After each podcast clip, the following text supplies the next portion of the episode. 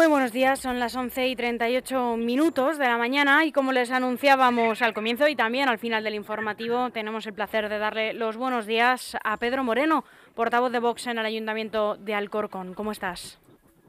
¿Qué tal? Buenos días. Un saludo a todos. ¿Todo bien? ¿Vosotros bien? ¿Todo? ¿La salud? Todo bien, todo bien. Aquí seguimos, así que eso siempre es buena señal. Seguir al pie del cañón siempre es bueno. Eso es. Me alegro muchísimo. Me comentabas, Pedro, que acabas de salir, acabas de terminar el homenaje en recuerdo mm, al asesinato de Miguel Ángel Blanco. Cuéntanos cómo, cómo ha sido, cómo se ha vivido. Bueno, eh, lo que debería haber sido un, homenaje emotivo a Miguel Ángel Blanco, pues como siempre que está este equipo de gobierno, bueno, pues tiene la manía de politizar todos los actos y aprovechar que el Pisuerga pasa por Valladolid, pues para eh, meter su discurso lleno de, de odio, de inquina, hacia, hacia todo lo que no piensa como, como, como ellos, como un gobierno socialcomunista que son. Eh, bueno, al final se ha convertido eh, en todo menos en un homenaje a Miguel Ángel Blanco, que era la, la, convocatoria, era el acto central, que debería de, haber sido el referente en este acto, pero bueno, eh, ha aprovechado para seguir con el discurso de, ah, por cierto, un discurso que ya está demostrando que más que mentira sobre el asesinato de, del pobre chico este de Samuel en, Galicia, un, terrible asesinato a manos de, bueno, por ahora todos los indicios parece que indican a manos de, eh, de dos latinos, de una, de una chica y de, y de, un, de un miembro de la extrema izquierda eh, gallega, sigue con el, el, mantra de culpar a, a Vox de todo esto y bueno, pues eh, lo que debía haber sido un homenaje, ya te digo, y un acto emotivo, pues como siempre, cargado de política, de inquina, de odio y de mentiras. ¿Por qué, Pedro? ¿Qué es lo que ha ocurrido y qué, ha llevado a mezclar pues un asesinato con el otro? Porque vivimos épocas muy distintas. Eh, y, bueno, eh, este homenaje a Miguel Ángel Blanco, no sé ahora mismo cómo puede relacionarse un poco con, el crimen contra pues Samuel. Eso mismo es lo que nos hemos preguntado no solo nosotros, sino todos los grupos de la oposición que hay allí, desde Ciudadanos al Partido Popular y Vox. Luego, cuando ha terminado el acto, hemos mantenido un pequeño encuentro a la salida de, del ayuntamiento porque, bueno, ya, ya llega un momento en que ya estamos bastante cansados de que todos, todos, todos los actos, todos, todos los actos, que deben de ser de todos los eh, vecinos de Alcorcón y estamos representados todos los partidos políticos que representamos a los vecinos de Alcorcón y deben de ser actos que única y exclusivamente deberían ser para homenajear a, en este caso, a Miguel Ángel Blanco, o en otros casos que ha habido, bueno, pues siempre la alcaldesa eh, utiliza y politice, bueno, llegó a politizar incluso el acto homenaje a Miguel Ángel Anquela, al, al de Alcorcón, o sea, lo, utiliza todo para, para desprender su odio y su inquina eh, personal hacia todo lo que no piensa como, como ellos.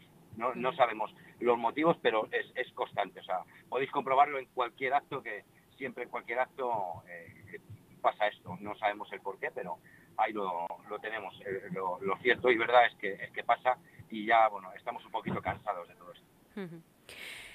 Pedro, em, eh, bueno, hoy he cambiado un poco el, orden porque, pues bueno, esto era de, lo que vienes, ¿no? Del acto en, el que acabas de estar, pero yo hoy quería preguntarte porque por eh, el balance que tú haces de, estos dos años que se han cumplido hace muy poquito desde las elecciones de 2019 porque bueno yo quisiera conocer eh, en términos un poco generales y de manera breve pues este balance que tú haces de este tiempo de mandato ahora que estamos pues en el Ecuador no del mismo desde esas elecciones municipales y saber qué es lo que tú querrías priorizando mucho para el Corcón en estos dos años que faltan hasta las próximas elecciones?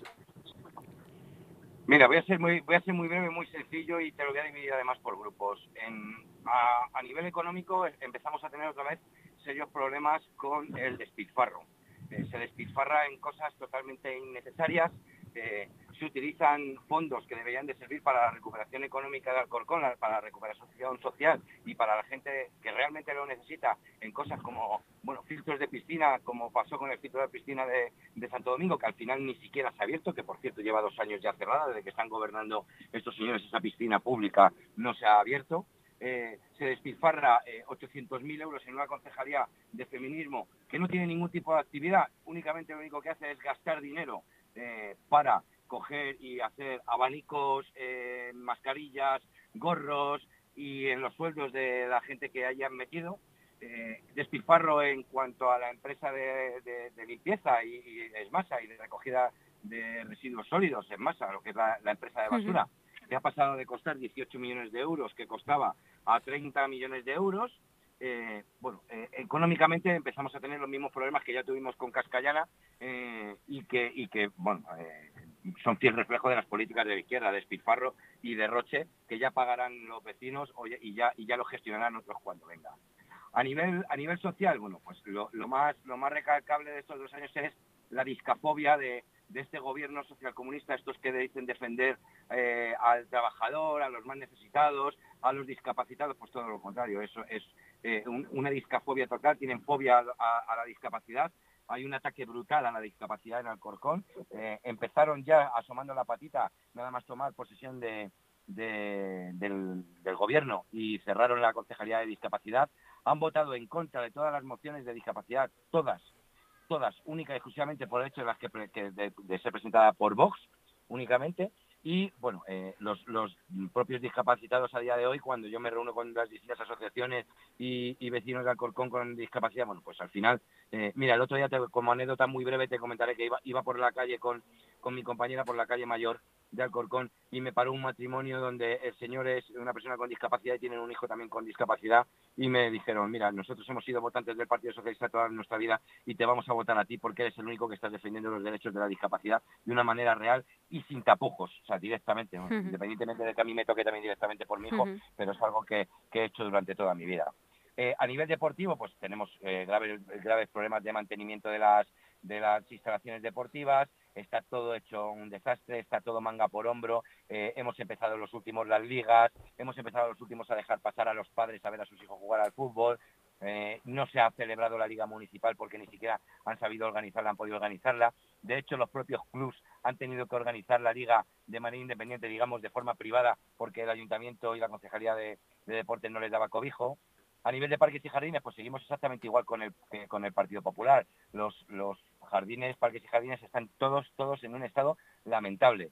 Lo que demuestra que al final Partido Popular y Partido Socialista son, eh, son continuistas, son gobiernos continuistas y el Corcón lo que necesita es un cambio, es un cambio no, no continuista, sino un cambio y una alternativa que a, día de hoy el Partido Popular ni ha ofrecido ni ofrece. Seguimos estando exactamente igual eh, Alcorcón no ha tenido ningún tipo de mejora, o sea, no ha hecho nada estos dos años que veamos que hay una mejora en Alcorcón. Todo lo que ha sido ha sido a peor. Hay una, además se ha politizado todo y se ha llevado todo a un extremo eh, que no hemos visto hasta ahora, ni siquiera cuando el alcalde era Enrique Cascallana, que ya, ya se había politizado todo mucho y se había extremizado todo mucho, pero eh, lo, lo, de ahora es que no, no tiene nombre, lo de ahora es es algo que, bueno, yo cuando lo comento con otros compañeros concejales de otro municipio se ponen las manos en, la cabeza porque, porque alucinan con lo que está pasando aquí en Alcorcón. ¿Y em, en qué eh, vas a basar eh, tu política de oposición en los dos años que quedan? Eh, porque, bueno, ya queremos pensar que, que, va a comenzar quizás a partir de, del otoño, que ya la población eh, haya más porcentaje de población vacunada o casi toda la población vacunada, algo de recuperación, ¿no? Pues por ser optimistas eh, y se va a poder pensar en, prosperar, ¿no? ¿En qué vas a, en qué vas a pasar esta, eh, tu política de, oposición, Pedro? Nosotros vamos a hacer una oposición totalmente constructiva, pero siempre ofreciendo alternativas. vamos, vamos, a, vamos a, nosotros vamos a, dar a conocer nuestro programa electoral eh, nosotros, además, eh, si algo tiene claro la gente, y, es verdad que nos lo dicen, vosotros por lo menos lo que decís lo hacéis. Y yo cuando me comprometo con alguien eh, a hacer algo, lo hago. Yo, todas las mociones, todas, todas las mociones que he llevado al Pleno del Ayuntamiento de Alcorcón, todas son mociones pedidas por los vecinos, todas, todas. Nosotros vamos a hacer una alternativa y vamos a, a ofrecer directamente lo que nosotros creemos que hay que hacer en cada una de esas áreas y sobre todo evitando el despilfarro cerrando servicios que no tienen por qué estar ni siquiera abiertos y priorizando en la gente que realmente lo necesita. No puede ser que Alcorcón a día de hoy tenga eh, todavía te vayas a la parroquia San Pedro Bautista, como me voy yo los fines de semana, los viernes, a repartir eh, alimentos eh, perecederos, o los miércoles te vayas a, otras, a otras iglesias a repartir alimentos como, como estamos haciendo, y haya unas colas del hambre brutales y se esté priorizando en gastarse 800.000 euros en una concejalía de feminismo que es que no es que no es que no tiene nada que hacer. Una, una concejalía de movilidad en Alcorcón cuando la movilidad siempre la ha llevado la policía municipal. Hay hay tanto despilfarro nosotros vamos a, a, proponer una alternativa un cambio. Queremos darle la vuelta al Corcón como un calcetín. Y para cambiar eh, al Corcón se necesitan políticas valientes y liberales y es lo que vamos a ofrecer. Al parecer Pedro hay despilfarro eh, según indicáis pero también indicáis que hay deuda, porque eh, hace tan solo una semana eh, denunciabais en, bueno, en vuestra cuenta de Twitter y en, otros medios que también se hacían eco eh, que la deuda de Alcorcón supera la de otros municipios como pueden ser Leganés, Getafe, Fuenlabrada o Móstoles. Sí, sí, pero con, con mucho con mucho. Tú ten en cuenta, por ejemplo, que Getafe tiene una deuda de 25 euros por, por habitante y Alcorcón tiene más, más de 1.000 euros por habitante de deuda si hablamos de Leganés, de bueno, pues tienes ahí eh, en algunos 200 y algo, en otros 300 y algo de deuda, ciento y pico euros de deuda, en Alcorcón más de mil euros por habitante de deuda.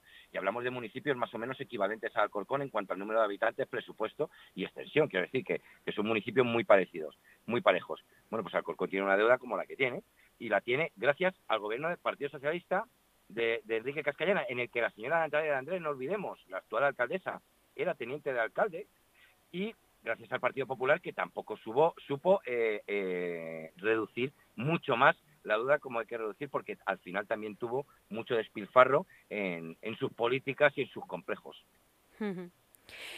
Eh, Pedro, mm, me gustaría que nos explicases desde tu punto de vista eh, este problema que también se cierne sobre Alcorcón y es esta condena sobre el municipio al pago de 20 millones por irregularidades en una empresa pública. Es una sentencia que considera que en los años 2009 y 2010 MGIA se repartió dividendos en base a unos beneficios que al parecer son inexistentes.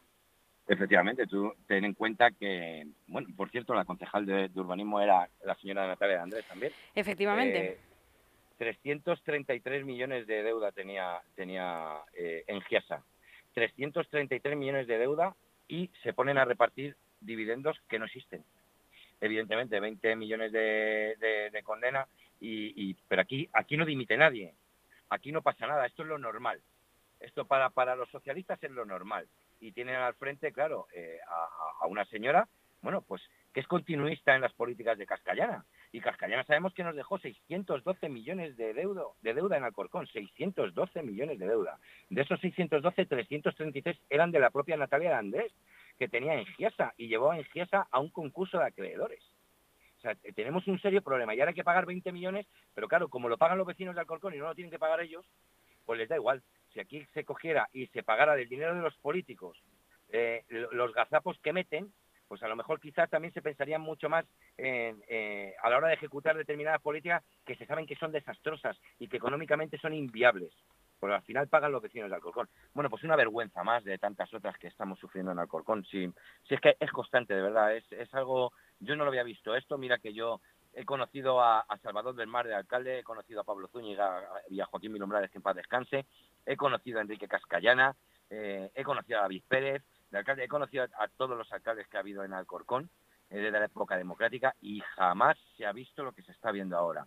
Quizás tenga mucho que ver también porque Natalia Andrés viene de donde viene y eh, está en su en su gobierno está conjunto con, con comunistas que al final bueno pues son un veneno para todas las instituciones. Desde Vox Alcorcón no dejáis de denunciar las irregularidades que consideráis que está llevando a cabo la empresa municipal de Esmasa. Sin ir más lejos os hacíais eco de una noticia que publicaba un medio y que es la siguiente. Un ex concejal de Izquierda Unida en Collado Villalba ha entrado a trabajar ahora en la empresa pública que Jesús Santos preside en Alcorcón, pero en realidad no está cometiendo ninguna ilegalidad. No, no, el problema que hay es que como es una empresa pública no, no saca no saca oposición pura y dura, no es una oposición pura y dura, sino que hay un concurso. Y como todos sabemos, pues los concursos, bueno, pues en el momento que haya concurso ya ya son muy subjetivos, ¿no? No, no, no son nada objetivos, ¿no? Da la casualidad que también parece ser en otro medio de comunicación sacaron que también están trabajando y han entrado a trabajar sus dos cuñadas, está trabajando mucha gente de la que eh, está relacionada con el caso Neurona, bueno, pues al final eh, está haciendo de, de, de, Esmasa pues el brazo político de, de este gobierno, un, chiringuito comunista en los que, bueno, de hecho yo hablo con muchos trabajadores porque mmm, la gran parte, la gran mayoría de los trabajadores están en contra de cómo se está gestionando la empresa. Lo que pasa es que también te tengo que decir que hay miedo, hay miedo, porque, bueno, eh, lleva cuatro sentencias en contra de Masa desde que este señor es presidente contra, con despidos improcedentes, porque es que eh, pone, pone directamente detectives privados a la, a la gente, a los trabajadores. O sea, es que... ¿Te refieres a, a, este despido improcedente contra una mujer que sufría fibromialgia, no? Eh, sí. No sé, bueno, bueno, habido, no sé si te refieres ha, concretamente a, este, a esta última, porque también eh, ha, ha, habido, cuatro, ha, ha habido otra polémica, le ha rebajado el sueldo, bueno, no, no se sabe todavía muy bien qué ha ocurrido ahí. Ha, ha, habido, ha habido cuatro ya, ha habido cuatro sentencias, dos de ellas a personas con discapacidad y a otras dos igual por lo mismo, le pone, les pone además detective privado y al final, bueno, pues eh, en el, jue, el juez y los jueces los declaran despidos improcedentes porque es gente que, que bueno, pues que no deben de estar haciendo las cosas más según la justicia.